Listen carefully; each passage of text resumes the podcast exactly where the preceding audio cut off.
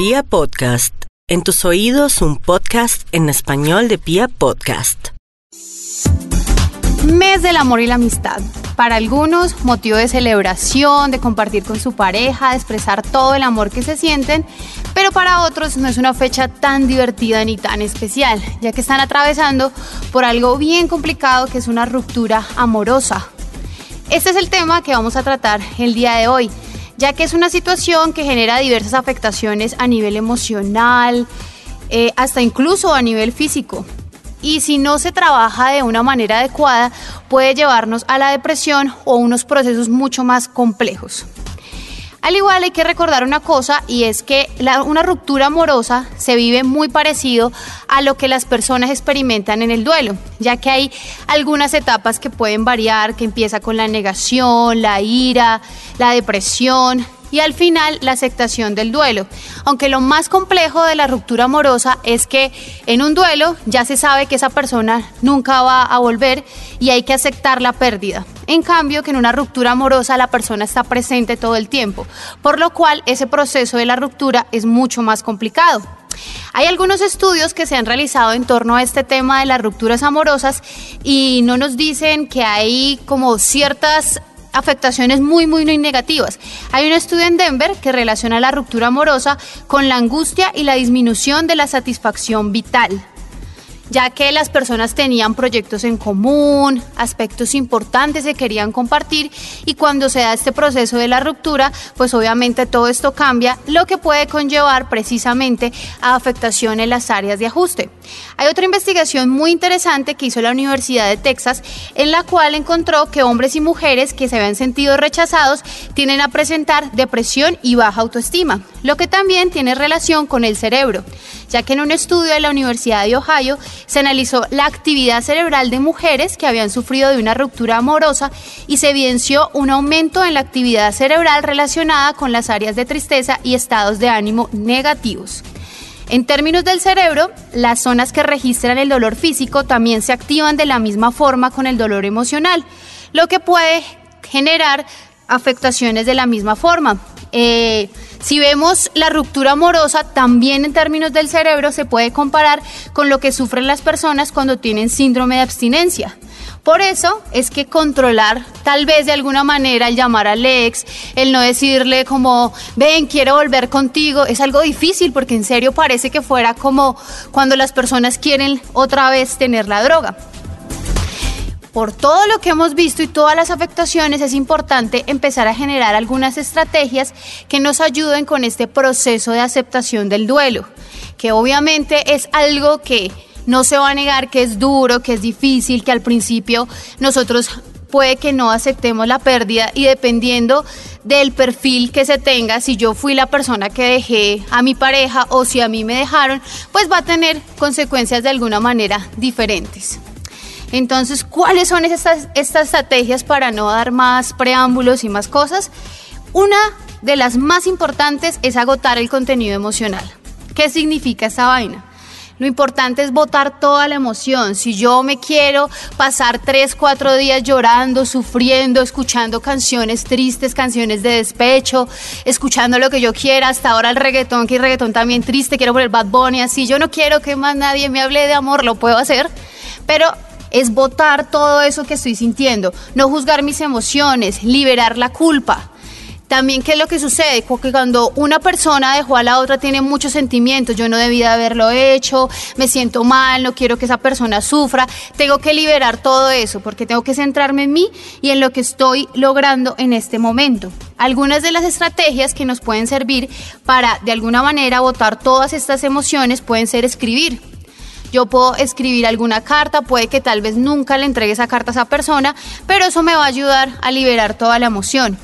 También es importante respetar los tiempos, porque no todas las personas sufren el duelo de la misma manera. Entonces hay gente que se demora mucho más, hay gente que demora menos. Esto de qué depende, depende de las estrategias de afrontamiento que tenga la persona, también de cómo eh, haya sido su historia de aprendizaje anteriormente, ¿a qué me refiero con eso? Sus papás si le dieron suficiente amor o no. Todas esas cosas confluyen para que una persona le quede mucho más fácil liberar el duelo y se sienta mucho mejor. Eh, dejar que pase, pero tampoco dejar que pase mucho tiempo. Hay gente que también dice, no, llevo un año y no he podido superar esta tusa, hay que prestarle atención. Si yo tal vez veo que no he podido solucionarlo y quiero buscar ayuda, lo debo hacer, porque el problema no es sentirse mal, lo que realmente es problemático es no hacer nada con ese sentimiento negativo que estoy teniendo. Y algo también importante, pues no reprimirme, sino lo que ya hemos dicho, liberar. Otro, como otro numeral importante, es centrarse en sí mismos y no evitar. ¿Qué significa eso? La persona cuando empieza a tener este proceso de duelo, ¿qué es lo que hace?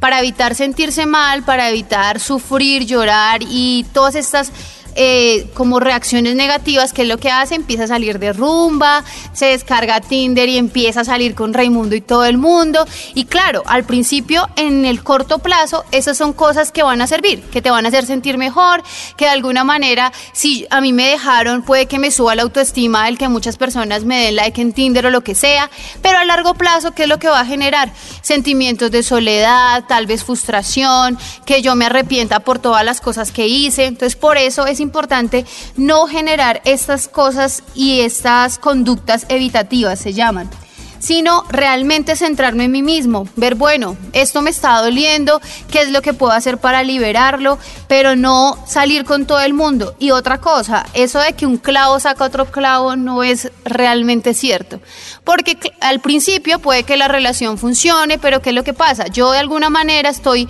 todavía tengo un duelo que no he elaborado, entonces a esta persona la utilizo eh, como para sentirme mejor y eso tampoco a largo plazo me va a llevar a cosas positivas, sino al contrario. Entonces hay que evitar todas estas cosas. Otro aspecto importante, respetar la decisión del otro. Si yo de alguna manera ya hice todo lo que estuvo a mi alcance, porque eso es otra, otra cosa importante. Si yo siento que todavía hay cosas por resolver y que quiero volver a hablar de alguna manera con esta persona, lo puedo hacer.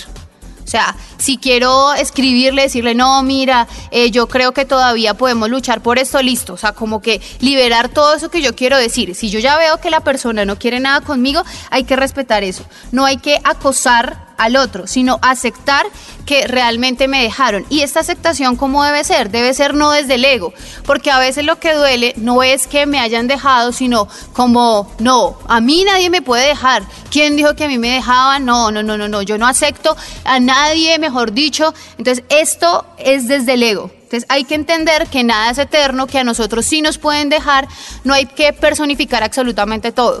Hay personas que puede que se acabe el amor, que ya las dinámicas de la relación no se hayan dado y hay que aceptar eso. Y hay que aceptar que ya no hay amor y que a mí no me quiere. Eso también es importante. Buscar redes de apoyo, personas que te acompañen, que escuchen, que estén ahí, que de alguna manera compensen ese sentimiento de soledad. Porque a veces, ¿qué es lo que ocurre? Y eso lo hacemos casi todos. Cuando tenemos una relación de pareja, nos centramos solamente en esa persona, empezamos a salir y los demás no importan. Entonces nuestros amigos o nuestras personas cercanas van quedando en un segundo plano. Entonces cuando terminamos, a veces si yo no alimenté mis relaciones, que ese es un aspecto que yo también debo tener en cuenta, que cuando estoy con alguien no solamente debo centrarme ahí, sino que debo ser un proceso integral de hacer mi desarrollo personal, mi desarrollo físico, mi desarrollo emocional, mi desarrollo social y parte del desarrollo social es compartir con amigos. Si yo ya no hice esto, bueno, tengo que empezar a conectarme nuevamente con las personas cercanas a mí, y algo importante es no, no todo el tiempo estarse descargando, porque a veces también nos podemos volver eh, como un poco canzones con el tema, todo el tiempo, no, es que yo la extraño, es que yo la quiero. Y si nosotros estamos acompañando a una persona que se encuentra en una situación de tusa, pues, eh, también no todo el tiempo estarle preguntando, ven y cómo te sientes. Eh, ¿Ya estás bien? Todos los días no, sino de vez en cuando mencionarlo, si la persona habla algo, hacer la apertura para que hable, pero no todo el tiempo estar ahí, porque eso qué es lo que hace, que evidentemente cuando uno no quiere pensar en algo y empieza, se lo empiezan a nombrar, pues termina así ya no esté centrándose en eso, volviendo al mismo tema. Entonces hay que dejar a un lado todas esas cosas. Eh, un error importante, no hay que aislarse, porque a veces la gente también cuando se deprime, cuando se deprime, cuando tiene una ruptura amorosa, tiende a aislarse, a estar solamente en su casa, a no hacer absolutamente nada, a ponerse a ver todo el tiempo series en Netflix y pues eso lo que hace es que aumenta de alguna manera el riesgo a presentar un estado de ánimo bajo. Entonces por eso también es bueno empezar a generar como esas estrategias y generar nuevos amigos, salir hacer otros planes. Otra estrategia que se puede tener en cuenta es realizar cambios significativos y tomar todas las medidas necesarias para el proceso de aceptación. ¿Qué significa eso? Que si yo tengo en mi cuarto tal vez la foto que me recuerda a esta persona, pues debo quitar todo eso. Si teníamos planes en común, pues bueno, hay que empezar a ver si de alguna manera yo los puedo cambiar. Si hay hijos en común, también hay que generar estrategias para que de alguna forma nos hagamos la vida más fácil pero sí es importante no todo el tiempo estarse hablando con esa persona y a veces inventar excusas, porque a veces nosotros no, es que teníamos esto en común, entonces no, mira, yo quiero verte porque quiero entregarte eso, no, hay que evitar a toda costa ese tipo de cosas. Algo también que nos permite generar como ese proceso de aceptación es eliminar a las personas de las redes sociales. A veces no se hace esto por ego o porque yo no quiero que la otra persona eh, vea que yo estoy sufriendo, entonces mejor no lo bloqueo, no lo elimino, sino sigo de alguna manera alimentando como ese sentimiento y allí no voy a hacer nada, porque constantemente si yo, puede que yo esté bien, que esté por allá en Cartagena en un viaje delicioso y veo que esta persona subió al Instagram una foto con otro entonces yo de una vez, otra vez vuelven los sentimientos, no, es que ya me cambió. Entonces hay que evitar todas esas situaciones porque no, realmente no va a ser algo que me va a permitir de alguna manera sentirme mejor, sino al contrario. Otro aspecto es ver la realidad de mi relación de pareja, no idealizar, porque ¿qué es lo que pasa? Recién está la ruptura amorosa, uno tiende a idealizar constantemente a la otra persona. Ver no es que ella era perfecta, todo lo que vivíamos era maravilloso, él era la persona más especial del mundo y muchas veces esto no es cierto. Hay que ver todos los aspectos negativos de la relación. Eh, claro, como apenas se termina lo que había mencionado, se extraña, entonces hay que empezar a ver que bueno, la relación sí tenía situaciones negativas, hay que trabajar desde el perdón porque tampoco se puede llegar al otro extremo de decir, no, es que esa persona era una, lo peor, es una porquería, lo odio, lo detesto y quiero que se muera. No, sino bueno, si hubieron cosas negativas, listo, hay que generar el perdón, trabajar, no juzgar y dejar ir porque esos sentimientos negativos tampoco van a llevar a ningún lado. Y si yo, por ejemplo, fui la persona que de alguna manera hizo daño al otro, ¿qué es lo que tengo que hacer? Pues ya de alguna manera no puedo generar eh, que el otro no sienta rencor y rabia hacia mí. Yo le pido disculpas, si es el caso, me libero de eso, pero ¿qué es lo que tengo que hacer? Tal vez generar acciones para sustituir aquellos patrones que se están repitiendo. Si yo constantemente veo que engaño a mis parejas, bueno, ¿Qué es lo que tengo que hacer? ¿O será que yo estoy escogiendo a la gente porque tengo un sentimiento por ahí de soledad y no quiero estar solo y no porque realmente ame las personas? Entonces, si yo escojo a los demás desde el vacío, pues probablemente por eso es que constantemente tengo que engañar a mis parejas. Entonces tengo que empezar a ver si yo estoy causando daño, identificar el origen de ese daño que estoy causando para que no lo haga con las demás personas. Eh, también es importante analizar de esa relación de pareja realmente era amor o a veces es un poco de dependencia. Porque ya cuando las relaciones han tenido cierto desgaste, muchas veces está con un otro es por estar en la zona de confort, porque no, yo realmente creo que si termino con esta persona no voy a encontrar nadie que me quiera igual. Y esto no pasa, siempre vamos a encontrar personas en el camino. El hecho de que esta relación de pareja haya sido negativa no significa que las otras relaciones vayan a ser iguales, porque nosotros generamos un aprendizaje. Y hay una teoría muy chévere que nos que la teoría del espejo que nos dice que nosotros de alguna manera reflejamos todas las cosas que tenemos interiormente. Entonces, si yo estoy reflejando una pareja con ciertas características es porque internamente de alguna manera no tengo procesos internos que me permiten empezar a cambiar y tener cosas mejores. Entonces, en vez de empezar a juzgar a los otros y todo esto, tengo que centrarme en mí mismo y de alguna manera identificar cuáles son estas cosas que necesito aprender. Porque nuestras parejas son los maestros que precisamente nos permiten empezar a cambiar y a modificar todas las cosas que necesitamos para tener una vida mucho más exitosa y una vida mucho más integral.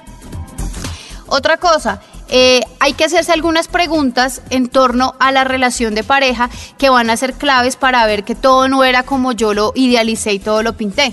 Esta pareja me hacía feliz, realmente respetaba mi libertad, eran más, eran más los momentos de felicidad que yo tenía con esta persona o realmente eran más los momentos de intranquilidad. Y a partir de ahí, sí empiezo a elaborar y ver que realmente todo acabó porque así era que tenían que suceder las cosas y que debo generar, como les dije, un aprendizaje. Otro aspecto importante, ya casi para finalizar, es crear nuevos hábitos y recuperar viejos pasatiempos.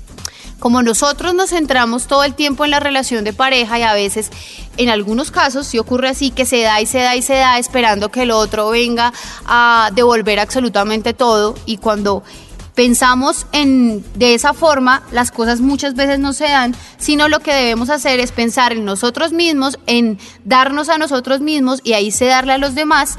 Teniendo en cuenta esto, si yo de alguna manera estuve pendiente del otro y no me centré en mí, pues ahora tengo que empezar a cambiar esto tengo que tener nuevos pasatiempos, empezar a recuperar de alguna manera mi identidad, explorar las cosas que me hacen feliz. Si yo dejo a un lado algunos hobbies o algunas cosas por mi pareja, pues debo retomar todo eso, eh, retomar aquellas cosas que yo siento que de alguna manera eh, empezaban a generar o a servir para un proyecto de vida. Entonces ya debo de hacerme la idea que ya tengo que tener un proyecto de vida solo y tengo que estructurar ciertas cosas. Y lo más importante es enfrentar el miedo al cambio. Porque como estábamos en nuestra relación de pareja, de alguna forma era una zona de confort, el romper esta zona de confort me va a generar que yo me sienta de alguna manera en un terreno desconocido y esto asusta. ¿Asusta? Claro que sí, pero ¿qué es lo que tengo que hacer? Romper todo esto, empezar a enfrentarme a mi nuevo mundo y ver que en este proceso voy a, voy a encontrar gente nueva, voy a encontrarme a mí mismo, que eso es lo más importante. Y el último punto es ya evaluar la relación y generar aprendizajes. Identificar el para qué de la situación. Y esto ya ocurre en casi una de las últimas etapas del duelo, que es la aceptación y la elaboración. Cuando de alguna manera yo ya he sufrido, he llorado, mejor dicho, pataleado de todo, le he echado la culpa, me he sentido mal, la he extrañado, la he intentado llamar o lo he intentado llamar. Ya después de esto, ¿qué es lo que genera? Que de alguna manera yo ya acepte que me rechazaron, acepte que la relación ya no iba para más y empiece a identificar aquellos aspectos negativos, aquellos aspectos positivos que tuvo esta relación, cerrar el ciclo. Y para esto es muy importante realizar una actividad que puede servir muchísimo ya como al cierre y es que en una hoja yo puedo escribir los aspectos positivos que tuvo mi relación, en otra hoja los aspectos negativos que tuvo. Eh, si teníamos proyectos en común, los escribo y ya en la, en la última hoja yo coloco ahora yo cómo me veo solo, qué es lo que quiero lograr, cómo me quiero proyectar. Estas tres últimas hojas las leo, las analizo, libero toda la emoción, perdono, si las puedo quemar y tengo un sitio adecuado para hacerlo, lo hago y simplemente me quedo con la hoja en la cual he identificado cómo me veo ahora en el futuro y cómo me espero ver. Y haciendo este ritual de alguna manera nos va a permitir elaborar todas situaciones negativas, sacar todo el odio, sacar el rencor, pero también quedarnos con los aspectos positivos que son importantes para tener en cuenta en próximas relaciones. Es importante recordar que la ruptura no solo se supera cuando ya ha terminado de doler, sino cuando yo he identificado el para qué de esa situación y le he dado un manejo adecuado. Bueno, muchísimas gracias a todos ustedes por haber estado conectado conmigo. Mi nombre es Viviana López, yo soy psicóloga especialista en crisis. Mi Instagram es arroba vivi López C.